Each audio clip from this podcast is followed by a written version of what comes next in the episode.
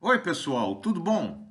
Eu sou José Carlos Pinto falando com vocês aqui no canal Falando com Ciência sobre aspectos da educação, da ciência e da pesquisa que se faz no Brasil. Uma das histórias mais simbólicas sobre a guerra da Ucrânia tem sido contada por correspondentes de guerra que informam que os ucranianos têm pedido a eles que se refiram à cidade de Kiev usando a palavra ucraniana, Kiev, ao invés da forma russa, Kiev. Isso mostra que nomes importam e que estão carregados de significados culturais, emocionais e nacionalistas. Nós aprendemos desde cedo que nomes não se traduzem Assim, eu sou José Carlos em qualquer lugar que eu esteja e não me transformo em Joseph Charles porque estou no exterior ou porque sou apresentado por um colega a uma audiência que fala inglês. A apropriação que as línguas fazem dos nomes próprios é muitas vezes tosca, indevida, por conta certamente de fatores históricos, culturais, da sonoridade ou de traduções mal feitas. Perceba aí, qual é a necessidade real de nos referirmos à capital da Inglaterra como Londres, ao invés de London, ou de chamarmos a cidade de New York de Nova York? Por que se referir ao Brasil usando a letra Z, ou chamar a cidade de São Paulo de São Pablo? No caso das instituições, preservar os nomes é particularmente importante.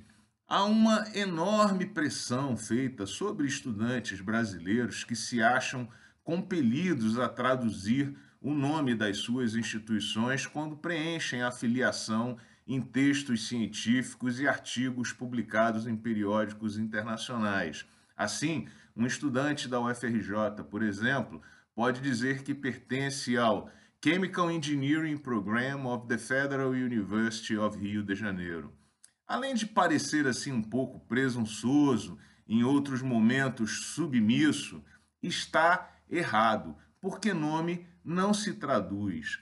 Além disso, essa prática tira a visibilidade da universidade brasileira. Dia desses, ao preencher a filiação usando ferramentas automáticas de uma editora estrangeira, eu fui compelido a escolher quatro formas distintas de apresentação da UFRJ. Uma era a UFRJ, outra era a Universidade Federal do Rio de Janeiro, outra era a Federal University of Rio de Janeiro e a outra era a Université Fédérale do Rio de Janeiro.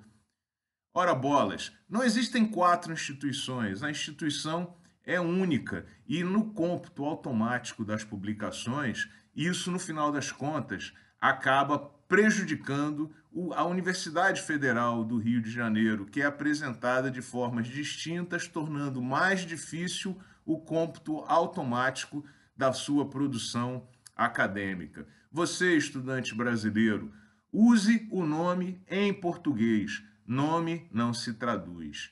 Kiev ao invés de Kiev. Brasil com S e não com Z. E Universidade Federal do Rio de Janeiro. Um grande abraço e até o próximo vídeo.